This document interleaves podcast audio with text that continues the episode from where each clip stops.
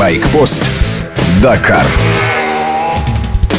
Понедельник, 5 января. Катарец Алятья празднует победу. Первый на этапе и первый в общем зачете. Есть чем гордиться. Самый длинный в этом году спецучасток – 518 километров. Тяжелые условия. Гонка уходит все дальше от Атлантического побережья в предгорье Ан. Здесь сухо и жарко, плюс 40 и больше в тени, перегреваются тормоза. Робби Гордон на Хаммере был третьим в общем зачете, ехал в понедельник резко и практически потерял возможность тормозить. Сбросил темп, отстал на 4 часа, теперь 44-й в общем зачете.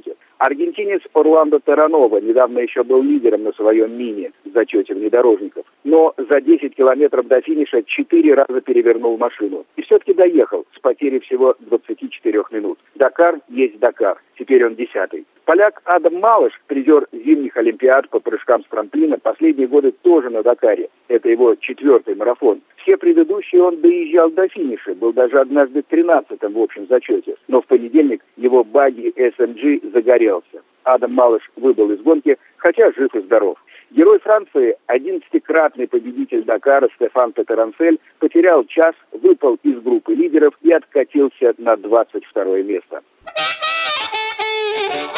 На фоне стольких неудач отлично идет Владимир Васильев, российская команда G-Energy на мини. Пятое место в этот сумасшедший понедельник и пятое место в общем зачете внедорожников. Васильев явно намерен войти в пятерку лучших. Второй пилот у него Константин Жильцов. В паре с Леонидом Новицким он был призером Дакара 2013 года штурман мирового уровня. Ездил с самим Шлиссером, прошел школу одного из основателей Дакара. Еще год назад Васильева серьезно не воспринимали, но после десятого места на прошлогоднем Дакаре зауважали. Технику Васильеву готовит немецкая команда X-Raid, но все масла и технические жидкости российские. Пока Васильев доволен. Каждый вечер техники берут пробы масла из двигателя. Мобильная лаборатория контролирует качество. Официальный спонсор команды Васильева «Газпром нефть СМ» испытывает свои масла в экстремальных условиях. Команда G-Energy может оказаться крепким орешком для признанных лидеров.